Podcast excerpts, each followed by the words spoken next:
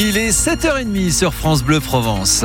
Coup d'œil sur euh, vos conditions de circulation, Jean-Philippe. Et oui, Florent, parce que moi, je suis très heureux de vous annoncer la circulation ce matin parce que c'est les vacances. Et donc, qui dit vacances dit euh, trafic fluide. Sauf, attention évidemment, autour des peines Mirabeau parce que vous êtes quand même euh, quelques-uns à aller travailler. Mais sinon, c'est vraiment fluide. Et c'est les vacances, justement. Et là, euh, pour le coup, euh, pas de chance. euh, la météo n'est pas de la partie. Oui, alors je présente mes plus grandes excuses aux touristes qui ont bloqué une semaine pour revenir dans la région parce qu'en effet, euh, les nuages sont là. Alors, moins de pluie ce matin qu'hier, ça c'est la bonne nouvelle, mais la mauvaise nouvelle c'est que les nuages vont rester euh, toute la semaine et ce matin il fait euh, à Marseille 12 degrés, Toulon également et Aix 9 degrés.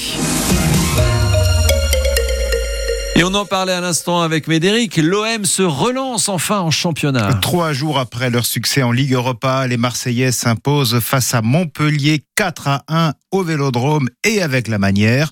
Un doublé d'Aubameyang, un but de Ndiaye et un but marqué par l'Hérolté Sacco contre son camp. Les Olympiens n'avaient plus euh, gagné en Ligue 1 depuis le 17 décembre, plus de deux mois. Le nouvel entraîneur Jean-Luc Gasset les a visiblement redonné confiance et il nous a reboosté, nous confie le milieu de terrain Jordan Verretou. Avec l'état d'esprit qu'on a mis sur le terrain, on savait qu'on pouvait renverser le match et on l'a fait. Il faut aussi un peu avoir de la chance. Il touche les poteaux. Je pense qu'il y a deux semaines auparavant, euh, c'était pas suffisant ce qu'on produisait, donc il faut qu'on se remette en, en question aussi. On s'est parlé, il y a un nouveau coach qui est arrivé, qui connaît très bien la, la Ligue 1, qui nous met en confiance, qui nous parle beaucoup et, et voilà, aujourd'hui ça nous sourit et il faut continuer comme ça sur les prochains matchs. Jordan Verito au micro France Bleu Provence de Bruno Blanza. Malgré cette victoire, cette belle victoire, l'OM n'est que neuvième du championnat avec encore 7 points de retard sur la quatrième place qualificative pour le tour préliminaire de la Ligue des Champions. Le prochain match, c'est samedi prochain à Clermont, la lanterne rouge du championnat. On en parlera d'ailleurs euh, à 18h dans 100% OM. Il était l'un des fugitifs français les plus recherchés en Europe. Jean-Anthony Blas, 34 ans, ce baron de la drogue marseillais, a été arrêté hier en Espagne dans un bar de Salou près de Tarragone. Il est soupçonné d'être le responsable du réseau de trafic de drogue de la cité Campagne-l'Évêque dans le 15e arrondissement de Marseille. Il y a un an, il avait réussi à échapper à la police lors d'une grosse opération dans cette cité, mais aussi à Port-de-Bouc et à Châteauneuf-les-Martigues. Jean-Anthony Blas a emprunté quatre identités différentes au cours de sa longue cavale. Il doit être mis à la justice française dans un délai de 40 jours. Une nouvelle plainte contre Gérard Depardieu. C'est cette fois-ci une décoratrice qui signale les faits à la justice pour agression sexuelle sur un tournage de film il y a trois ans. Selon elle, l'acteur euh, l'avait attrapé brutalement, lui avait touché d'abord la taille avant de remonter jusqu'à la poitrine. D'après la plaignante, Gérard Depardieu a fini par s'excuser, mais euh, contraint et forcé par euh, l'équipe du tournage. À Marseille, les commerçants de la rue de la République subissent le contre-coup de l'arrêt du tramway. Ça fait plus d'un mois que le trafic des lignes 2 et 3 est interrompu entre Balzins et Joliette, conséquence de l'incendie qui a fortement endommagé le parking République. Par sécurité et en attendant des travaux début mars, plus aucun tram ne passe entre le parking des Phocéens et la place Sadi Carnot, secteur où la circulation automobile est également interdite.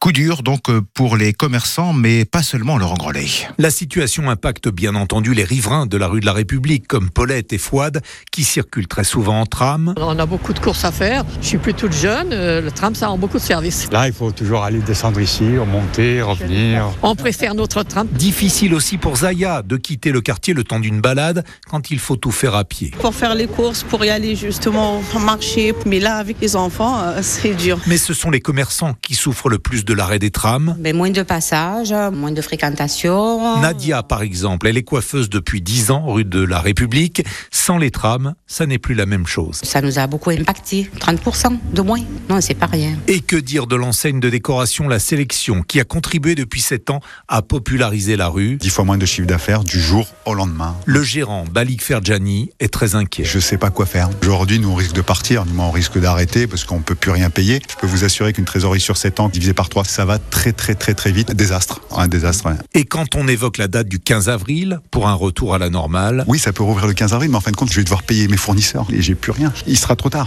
Un reportage France Bleu Provence signé Laurent Grelet. Alors que peut faire la mairie de Marseille pour aider ses commerçants de la rue de la République? À 7h45, nous poserons la question à Rebecca Benardi, adjointe au maire au commerce à la ville de Marseille.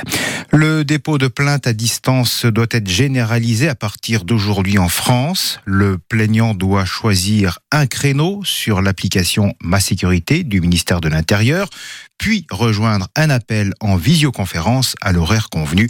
Ça concerne par exemple les plaintes pour violence, pour vol ou pour escroquerie. Ah, ça, c'est pratique de pouvoir euh, porter plainte à distance, même si certains préfèrent être euh, en contact physiquement euh, avec les policiers et avec les postiers. Et pourtant, des bureaux de poste disparaissent. Ça devient monnaie courante. À Aix, celui de Luynes pourrait fermer définitivement d'ici à la fin de cette année, ce qui pénaliserait les 6000 habitants. Se passer des services de la Poste, c'est pourtant impossible, nous dit Nicolas Girardin, le président de l'association Luinois en Action. On ne peut pas imaginer qu'un bureau de poste ne soit pas utile, que c'est un, point de vie, un point de distribution de colis, de, où on vient retirer ses lettres, on vient acheter des timbres, mais c'est aussi un service financier, que l'association n'a pas un compte en banque dans un bureau de poste. Donc ce, service-là est un service indispensable au, village. Les conséquences sont, sont, très très lourdes. Nos anciens, par exemple, tout simplement, ne, sont, ne sont pas aussi mobiles que les plus jeunes et donc vont, perdre ce, service-là, euh, vont devoir prendre la voiture pour aller euh, dans un autre village à côté. Et donc on dégrade la vie des Linois. Prendre un bus pour aller acheter des, des timbres, ça devient euh, du délire.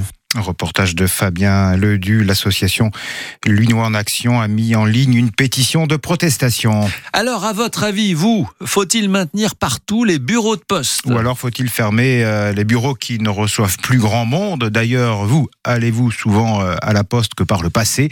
Appelez-nous dès maintenant au 04 42 38 08 08. Le 15 de France, encore à côté de la plaque au tournoi Destination. Les Bleus ne font pas mieux que 13 partout face à l'Italie, équipe d'habitude largement à leur portée.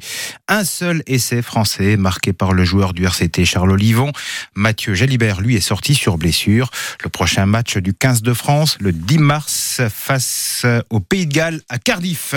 Prudence si vous partez au ski. Surtout pas de ski hors piste. Hein. Il y a des risques d'avalanche importants dans les Alpes de Haute-Provence et les Hautes-Alpes. Par exemple, le risque de 3 sur 5 dans le massif du Haut-Verdon, 4 sur 5 dans le massif de Lubaï. Hier, 4 randonneurs à ski hors piste sont morts dans une avalanche dans le massif du Sancy dans le Puy de Dôme.